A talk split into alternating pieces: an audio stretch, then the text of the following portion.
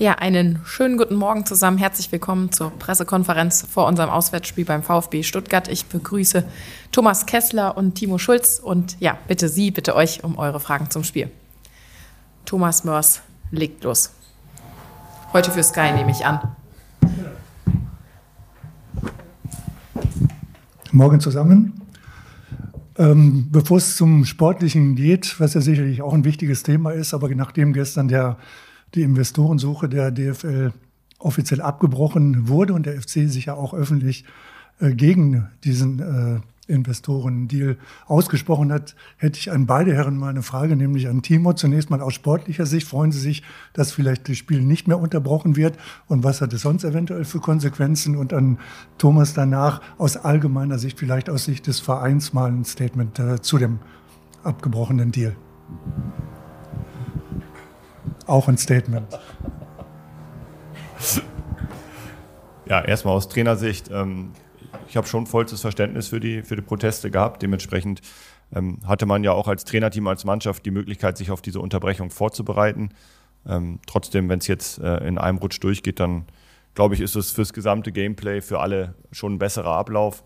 Aber nochmal, ich hatte da Verständnis für und dementsprechend ähm, konnte ich mich darauf vorbereiten. Ja, ich glaube, aus Clubsicht haben wir uns da klar positioniert. Ich glaube, Vorstand und Geschäftsführung war da sehr, sehr offen äh, und hat sich dazu geäußert. Wir begrüßen natürlich die Entscheidung des äh, DFL-Präsidiums. Und so wie Timo jetzt gerade auch gesagt hat, gerade für uns jetzt heute hier oder auch mit Hinblick aufs Wochenende, ähm, wollen wir uns jetzt einfach aufs Sportliche konzentrieren. Und ist für die Spieler mit sicherlich auch kein Nachteil, wenn wir dann noch tatsächlich vielleicht nach 45 oder 50 Minuten Halbzeit beenden. Damit hat sich deine Frage erledigt, Nesrin. Dann kann das gerne weitergehen. Guido Ostrowski für Radio Köln. Hallo Herr Schulz, ähm, wie sieht es personell aus? Ähm, alle soweit fit bis auf die Langzeitverletzten und äh, vielleicht gleich im Anschluss daran die Frage, äh, Davy Selke trainiert jetzt individuell wieder auf dem Platz. Welche Fortschritte macht er? Ja, grundsätzlich hat sich an der personellen Situation nicht viel verändert. Damien Downs hat sich im Spiel der U21 eine Gehirnerschütterung zugezogen ist jetzt gerade im Concussion-Protokoll wieder auf der Rückführung. Da hoffen wir, dass der morgen vielleicht wieder ins Mannschaftstraining einsteigen kann. Ansonsten ist äh, die personelle Situation ähnlich. Äh, Davy Selke ist jetzt seit einer guten Woche wieder auf dem Trainingsplatz. Das sieht wirklich äh, danach aus, dass er schon vor der Länderspielpause wieder zurückkommt. Aber auch da gehen wir erstmal Schritt für Schritt. Fürs Wochenende ist er sicherlich noch kein Kandidat für den Kader. Jürgen Kemper für den Express. Eine Rückfrage dann noch zu Marc Uth. Wie sieht es bei ihm aus? Ja, sowohl Marc als auch äh, Luca habe ich ja schon gesagt, dass wir eigentlich erst in der Länderspielpause mit den beiden rechnen, befinden sich in der Reha, gehen da Schritt für Schritt und da muss man dann immer abwarten, wie der Heilungsverlauf verläuft und wie, wie schnell die Jungs dann auch wieder trainings- und, und wettbewerbsfähig werden. Das eine ist ja, dass dann die Verletzung auskuriert ist und das andere ist dann eben die lange Pause und die Rückführung wieder in den, in den Trainings- und Spielbetrieb. Martin Sauerborn für die Kölnische Rundschau. Schulz, äh, auch noch eine schnelle Nachfrage. Das heißt, Farida Alidou weiterhin krank, nicht äh, einsatzfähig?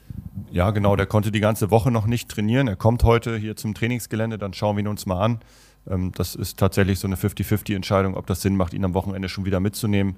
Letztendlich hat er jetzt fast eine, eine Woche verpasst im Training und ja, muss auch mal gucken, ob er eine Option werden kann. Stand jetzt äh, war er noch nicht einmal auf dem Trainingsplatz gerne noch einmal Jürgen und im Anschluss dann. Dann habe ich auch noch eine Frage zu Lea Paccarada. Äh, er hat bisher noch gar nicht gespielt. Können Sie sagen, was ihm vielleicht im Moment noch ein bisschen fehlt? Und wäre es nicht mal eine Überlegung, ihn und Max aufzubieten? Ja, ich habe viele Überlegungen. ähm, bei Leat war es so, ich kenne ihn ja schon, schon sehr lange, auch aus meiner Zeit äh, als Cheftrainer bei St. Pauli, dass er zum Start hier verletzt war. Und da muss man ehrlich sein, dann hat Max einfach auch seine Chance genutzt, mit hervorragender Leistung auf, auf seiner Position äh, ein wesentlicher Faktor unseres Spiels zu sein. Und man merkt aber jetzt Packer an, dass er von Trainingseinheit zu Trainingseinheit äh, Selbstvertrauen wieder dazu bekommt, dass er jetzt auch wieder in, in, einer, ja, in einer Wettkampfsfitness ist und ja, er wird um seinen Platz kämpfen müssen. Ich kann mir durchaus auch vorstellen, dass beide mal zusammen auf dem Platz stehen. Ähm, Max Finkgräfe kommt ursprünglich von einer Achterposition, dementsprechend könnte er auch auf einer anderen Position eingesetzt werden. Ähm, ja, die Überlegungen sind da, aber müssen wir mal gucken, inwiefern wir das umsetzen können. Zu viele Veränderungen möchte ich auch nicht vornehmen. Nesrin Elnerbolsi für die Sportschau. Ja, Timo Schulz, äh, nochmal den Blick auf den Gegner, den VfB Stuttgart. Ähm, wie sehen Sie die Gegner und ähm, ja, wie sind sie bestenfalls zu bespielen, um dann als glücklicher Sieger vom Platz zu gehen? Ja, glücklicher Sieger. Es wäre mir egal, ob glücklich oder, oder nicht. Ähm, Hauptsache, wir gewinnen das Spiel. Also nein, äh, ich glaube, die Tabellen Platzierung sagt schon einiges aus. Sie spielen wirklich einen tollen Fußball, den man richtig gut anschauen kann. Treten als Mannschaft auf, auch gerade gegen den Ball. Sie werden immer sehr schnell mit, mit ihrem tollen Spiel äh, mit dem Ball werden sie, werden sie in Verbindung gebracht, aber auch gegen den Ball arbeiten alle wirklich extrem kompakt, aggressiv nach vorne. Das ist schon eine Mannschaft, die, die sich im Laufe der Saison äh, sehr, sehr schnell gefunden hat, dementsprechend auch viele Punkte auf dem Konto hat und ja, wir werden, äh, denke ich mal, auf der einen Seite defensiv kompakt stehen müssen, ihnen nicht zu viele Räume geben, weil die nutzen sie eiskalt aus. Und auf der anderen Seite brauchen wir auch unsere Ballbesitzphasen, brauchen wir auch unsere Situation, immer wieder ins letzte Drittel zu kommen, uns Chancen rauszuspielen. Ähm, ich denke mal, wenn wir sie da ärgern können, wenn wir sie vielleicht mal in die Situation bringen, dass sie uns hinterherlaufen müssen, äh, dann haben wir einen Riesenschritt gemacht. Gerne noch die Anschlussfrage. Genau, ähm, apropos letztes Drittel, ähm, hat zuletzt im Spiel gezeigt, dass es ähm, ja mal wieder hakt. Ähm, inwiefern konnten Sie unter der Woche da daran arbeiten und inwiefern konnte sich das auch ein Stück weit ja, mehr einspielen, verbessern? Ähm, woran haben Sie genau gearbeitet? Ja, wir haben es ja auch direkt nach dem Spiel gesagt gegen Bremen, dass gerade gerade unsere ja unsere Bemühungen in der Offensive einfach nicht ausreichend waren, um uns genug Chancen rauszuspielen und dementsprechend auch Tore zu erzielen. Und ich denke, dass es in den ersten äh, drei, vier Spielen nach dem Winter wirklich gut war. Da haben wir uns viele Situationen in der gegnerischen Box erarbeitet, haben uns einige Chancen herausspielen können und jetzt in Hoffenheim und zu Hause gegen Bremen war das einfach nicht ausreichend. Und das ist natürlich ein Thema, da müssen wir ran als Mannschaft, das wissen wir. Ähm, wir haben schon gezeigt, dass wir es besser können. Klar kann man immer schauen, welche personellen Alternativen bieten sich, aber wenn man sieht, dass wir dann 1-0 zurückliegen gegen Bremen und auf einmal geht nochmal wieder so ein kleiner Ruck durch die Mannschaft und die Jungs riskieren ein bisschen mehr, kommen dann auch häufiger ins letzte Drittel, setzen sich auch mal im 1 gegen 1 durch, äh, dann glaube ich, ist es auch allgemein von uns äh, eine Einstellungssache, da häufiger noch ins Risiko zu gehen, wirklich auch zu sagen, wir bespielen das letzte Drittel, wir setzen uns durch, wir setzen uns fest dort und äh, ja, die Jungs, die Jungs kennen das Thema, wir sind da dran, wir arbeiten da dran in jeder Trainingseinheit. Und ich bin auch zuversichtlich, dass wir das äh, jetzt am, am Wochenende schon besser machen werden. Gerne noch einmal Thomas Mörs. Herr Schulz, ich war letzte Woche beim Spiel von Darmstadt und ähm, habe gesehen, wie man auch äh, sehr erfolgreich gegen diese Stuttgarter Mannschaft spielen kann. Ist das für Sie auch ein Vorbild? Die hatten äh, am Ende äh, Stuttgart zumindest am Rande des Unentschiedens. Das hört sich jetzt komisch an, aber sie haben das richtig gut gemacht, hatten viel mehr Abschlüsse. So ein kleines Vorbild vielleicht aus Darmstadt, wenn Sie sich das Spiel angeschaut haben, wie man taktisch auch gegen Stuttgart erfolgreich spielen kann? Ja, natürlich habe ich mir das Spiel angesehen. Letztendlich geht es trotzdem 2-0 für den VfB aus. Sie spielen eine Halbzeit in Unterzahl, das darf man auch nicht vergessen.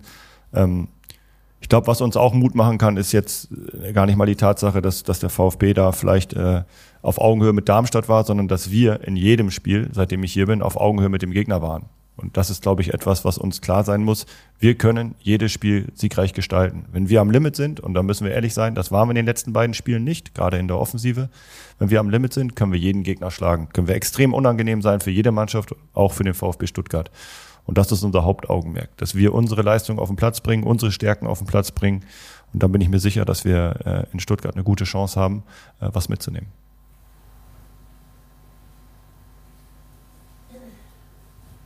Marc Merten für den Geistblock.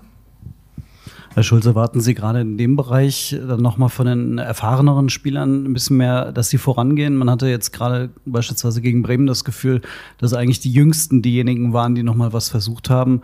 Äh, dafür stehen ja eigentlich auch nochmal ein paar erfahrenere Spieler auf dem Platz.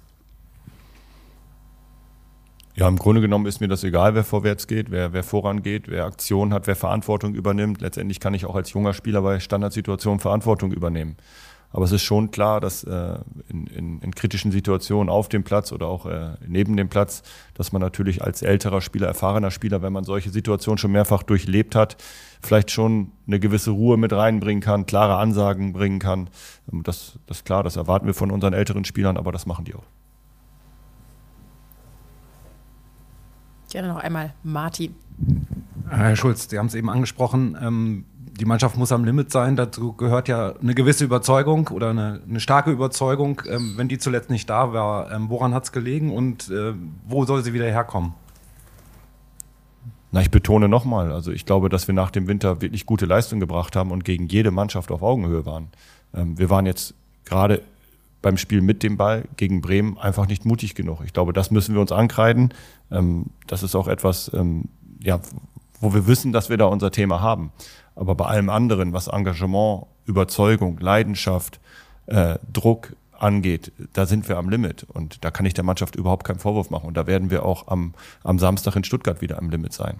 Und dass wir aber ein bisschen mutiger, mit mehr Überzeugung nach vorne spielen müssen, äh, die Bälle auch vorne reinspielen müssen, die Bälle fordern müssen, die Bälle halten müssen. Das wissen wir, das können wir. Da arbeiten wir dran und da bin ich mir sicher, äh, dass wir gegen Stuttgart deutlich, deutlich mehr nach vorne kreieren werden, als das zuletzt gegen Bremen der Fall war. Gerne noch einmal Thomas. Äh, zum Abschluss vielleicht noch mal kurz zurück auf den Investorendeal und noch mal eine Frage an beide, vielleicht in umgekehrter Reihenfolge jetzt die ähm, Antwort darauf, ob Sie, genau wie eigentlich die große Öffentlichkeit, gestern auch so überrascht waren, dass es so ein äh, klares Statement gegeben hat und äh, keine Zwischenlösung, sondern eine klare Absage an den Investorendeal. Ich glaube, am Ende geht es jetzt heute nicht darum zu bewerten, ob wir jetzt überrascht waren oder nicht. Ich glaube, es geht darum, dass wir eine klare Meinung, eine klare Haltung zu dem Thema hatten.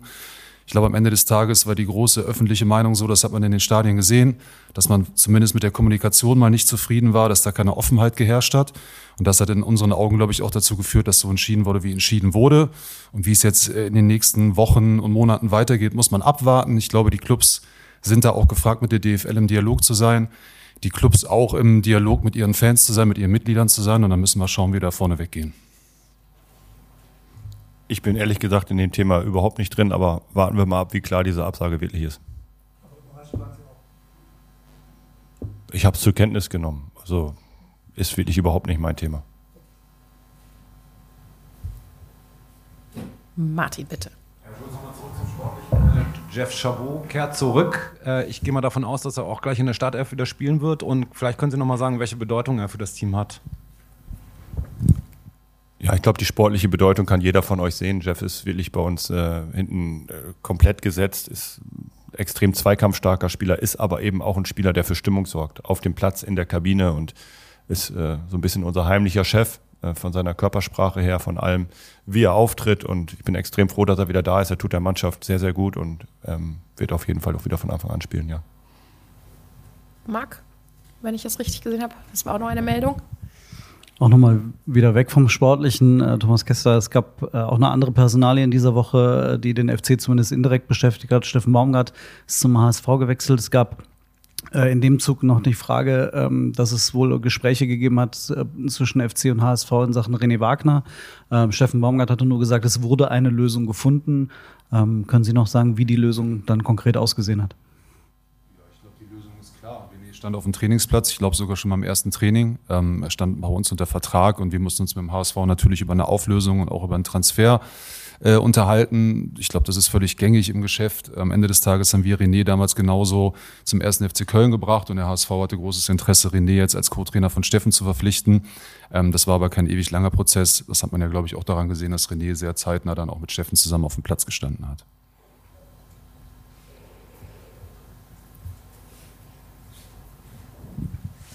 Daran anschließend auch noch eine Frage. Ähm, einige Fans stellen sich die Frage, vielleicht können Sie das beantworten, warum es äh, aus dem äh, Sicht der SFC nicht anders ging. Ähm, Steffen Baumgart, äh, der Vertrag wurde zunächst er wurde zunächst freigestellt. Äh, Christian Keller hat dann auch bestätigt, dass dann aus dieser Freistellung eine Vertragsauflösung wurde. Ähm, warum war es für den FC nicht anders möglich? Ähm, man hätte den Steffen Baumgart ja auch weiter äh, bezahlen können, genauso wie René Wagner, äh, und dann quasi mit dem HSV über eine äh, über eine einen Transfer verhandeln können. Ähm, so ist der FC vielleicht finanziell nicht ganz so gut weggekommen.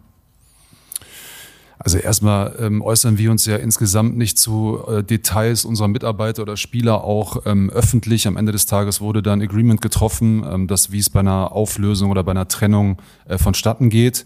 Ähm, aber alles weitere, glaube ich, hat vor der Geschäftsführer Christian Keller ja Ihnen schon kommentiert und wir werden auch nicht weiter darauf eingehen, weil Steffen ist auch nicht mehr unser Trainer, auch nicht heute nicht, schon ein bisschen länger nicht. Und wir wünschen ihm jetzt alles Gute beim HSV, aber damit sollte das Thema jetzt auch durch sein. So wie es ausschaut, sind alle Fragen beantwortet. Uns begleiten 4500 Fans nach Stuttgart. Vielen Dank für Ihre Fragen und viel Erfolg am Samstag. Dankeschön.